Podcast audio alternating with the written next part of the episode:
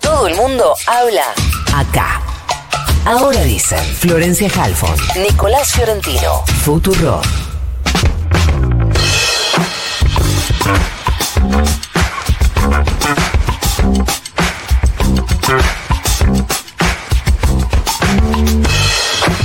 Casi casi las 7 y media de la mañana, 22.9 la temperatura de la ciudad de Buenos Aires, 33 la máxima para hoy y mm, varias cuestiones para conversar con Omar Plaini porque es secretario general de Los Canillitas, es senador provincial de la provincia de Buenos Aires y es además flamante presidente del Club Atlético Los Andes. Omar, buenos días. Florencia Halfon te saluda. ¿Cómo te va? ¿Qué tal, Florencia? ¿Cómo va? Un placer saludarlos a vos y a todo el equipo. Gracias por atendernos. Eh, a ver, empecemos por la cuestión, empecemos por los canillitas. ¿Cómo, ¿cómo está la negociación paritaria? A ver, nosotros somos distintos al resto de, del conjunto de organizaciones sindicales, Ajá. porque nosotros nacimos en su momento al calor de un decreto allá por el año 45 y en el 46 se, transformó, se transformó en ley, donde obtuvimos los derechos eh, laborales como trabajadores. Fuimos sujetos de derecho en un decreto que estableció en su momento Juan Perón. Y como tenemos una relación de interdependencia con el sector editorial, nosotros tenemos garantizada eh, la venta en la vía pública, siempre bajo el régimen del Ministerio de Trabajo, obviamente. Eh, tenemos el derecho a la devolución y tenemos el derecho a un porcentaje sobre el precio de tapa de las publicaciones. Por lo tanto, nosotros vamos al ritmo y al compás del valor de la publicación. Un porcentual de eso es el ingreso nuestro del precio de tapa de cada diario o cada revista o cada revista con aditamento que vendemos. Así que lo nuestro es muy sui generis Ah, no dan esa discusión. Es de carácter permanente. Ah, no es como mira otras vos. organizaciones No que van ajustando de acuerdo a la negociación patrono y trabajador, de acuerdo al proceso inflacionario y demás. Ok, entonces Sí habría que preguntar más. beneficios con empresas como pagarnos diferenciado o un plus el día feriado o algunas cuestiones de esta naturaleza, pero Ajá. es muy sui generis eh, lo nuestro. O sea, para decirlo en síntesis, Perón fue un visionario y un adelantado que eh, vio que había sujetos, un colectivo, sujeto de derecho, que eran los canillitas, a su vez ustedes los periodistas, porque también son fruto de la misma ley 12921 del año 46, previamente un decreto en el 45, que fuimos sujetos los canillitas, los periodistas y los peones rurales. Después, obviamente, la relación de dependencia de ustedes es distinta, igual que la de los peones rurales, Entiendo, entiendo. a la característica nuestra. Entiendo, hay que preguntar entonces más bien cómo están las ventas. Eh, Omar, eh, ¿vas a participar el sábado del acto en Avellaneda?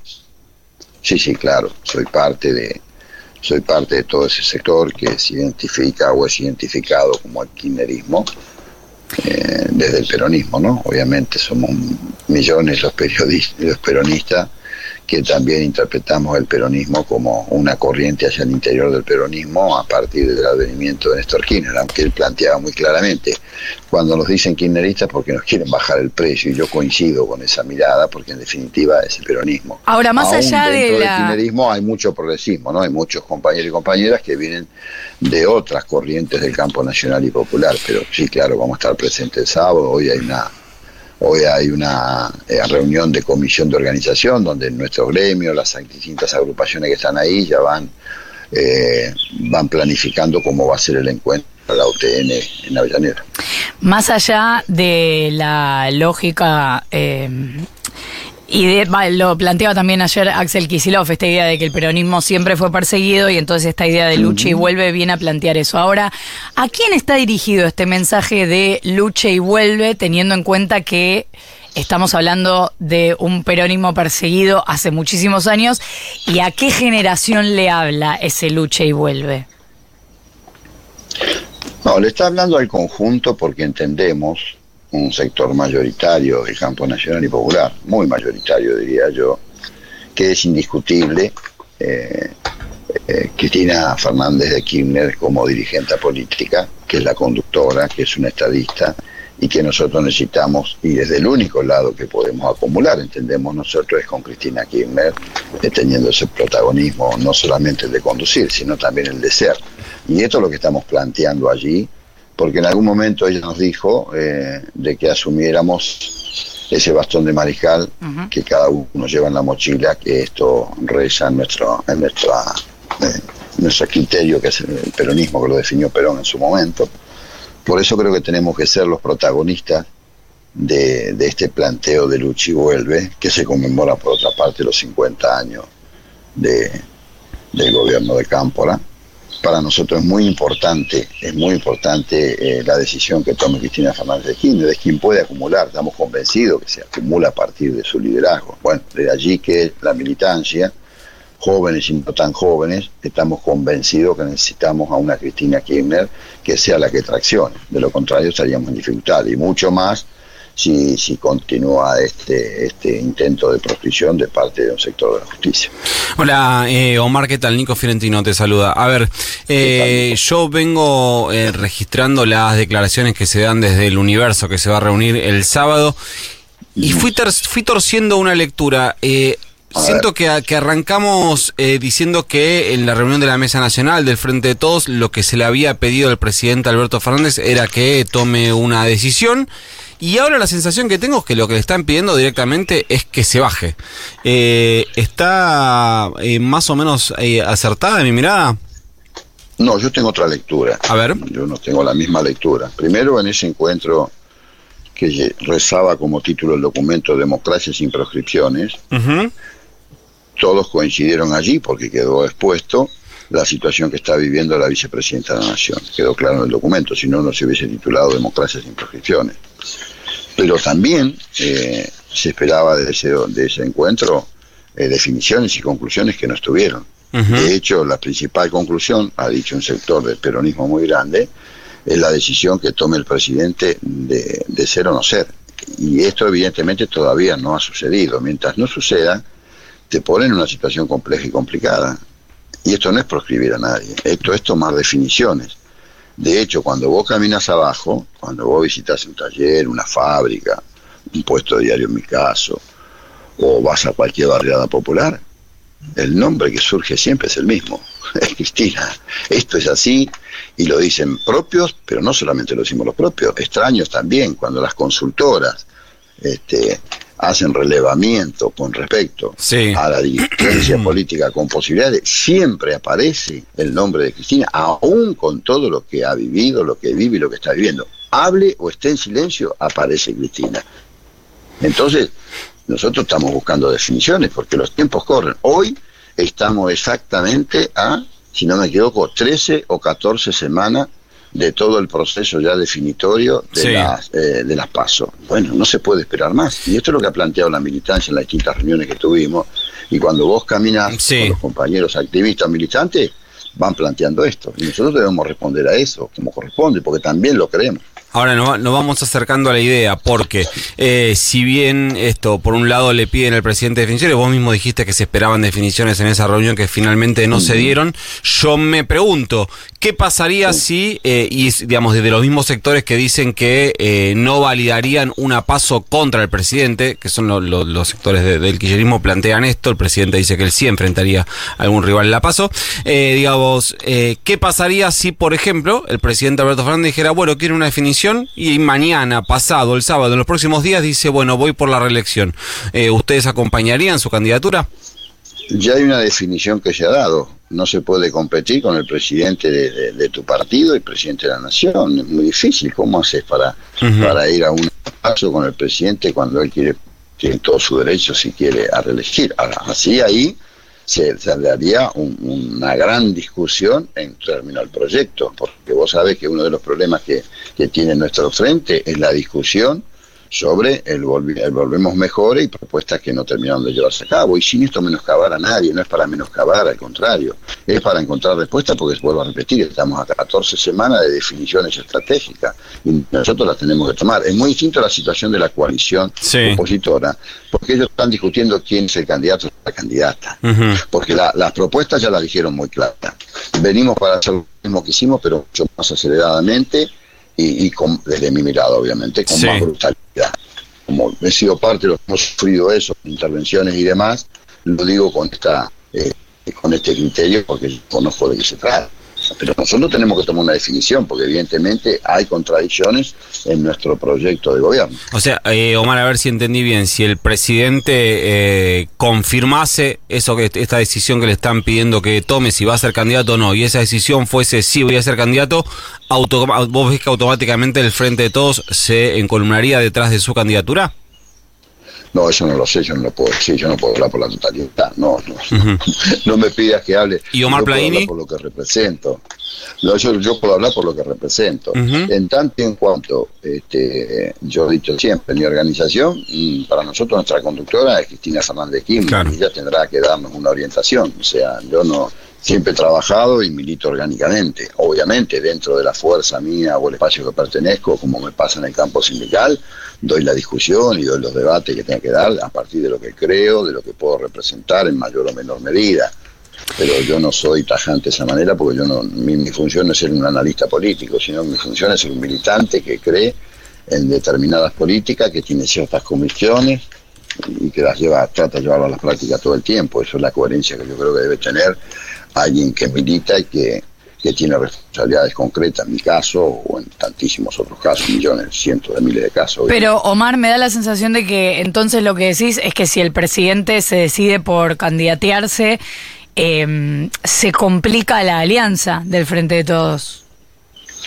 No, a ver, en cualquier caso, en cualquier caso, yo creo que el, el único, digamos, que quien tiene esto porque lo ha dicho el propio presidente, que él dijo, quien quiere ir a la paso que vaya, mm.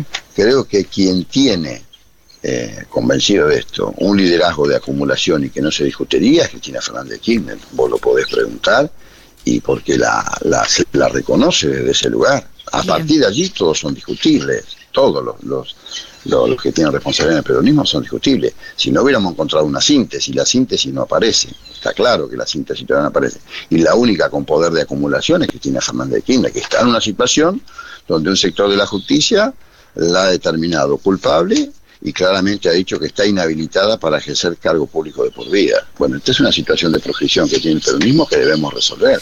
Que en ese primer encuentro y en ese documento en el PJ, evidentemente, ah, quedaron conclusiones sin resolver y sin definir. Por eso se produce toda esta discusión donde ustedes en el periodismo pueden decir, mira, candidatos hay todos estos que van apareciendo con todo derecho, yo no le quito el derecho a nadie, está dentro de la Constitución, aquel que quiera libremente se puede expresar y quiere hacer, pero después tenés que buscar la síntesis como vos tenés competitividad si tenés un candidato o candidata que traccione. Y esta es la discusión. Ahora, no se puede inhabilitar a nadie, pero sí en la Argentina hay una, una, una dirigente política que está que es Cristina Fernández Kirchner. No lo dice Plaini, lo acaba de decir la justicia en, en un fallo y en una condena a todas luces arbitraria, porque la defensa ya lo ha expresado, donde ni siquiera se siguió el, orden de responsabilidades en el Estado en esa acusación que se le hace, más que acusación, en esa condena. Perdóname, Omar, insisto porque no termino de entender. Esta pregunta inicial que te hacía Nico respecto de lo que puede pasar con una candidatura del presidente y que el kirchnerismo está en definitiva pidiéndole al presidente que no se presente porque generaría este inconveniente que vos decís, que no es un candidato de consenso. Si el no, eso no lo dijo el kirchnerismo, no ha dicho eso en ningún momento. Nadie el kirchnerismo ha dicho eso. No, no, me parece que ustedes interpretan. No, no, pero por, eso te por eso te vuelvo a preguntar tu posición para tratar de entender. Si el presidente se presenta, entonces se va a dar la discusión incluso respecto de qué es lo que pasa con el kirchnerismo en la alianza. No, a ver, yo te digo lo que yo pienso y lo que yo quiero. Que Cristina Fernández de Kirchner sea candidata. Esto es lo que nosotros estamos pidiendo. Ahora, seguramente ella se va a expresar y se va a definir. Ella ha dicho que no, nunca la... A ver, en, toda la vida política de Cristina, quienes la conocemos, nunca se retractó de algo que dijo, eso es cierto. Y nunca volvió sobre sus pasos, siempre asumió a la luz del día y de cara a la sociedad su compromiso y sus convicciones políticas. Y esto realmente a nosotros, no, no, entendiendo la situación de ella, como la vamos a entender y justificar, porque no solamente es entender, sino justificar, nosotros nos vemos que estamos en un problema porque ninguno de nuestros candidatos por debajo de ella está en condiciones competitivas como ella. Ya hablando en términos electorales, que mucho no me gusta, yo prefiero hablar de ideas siempre.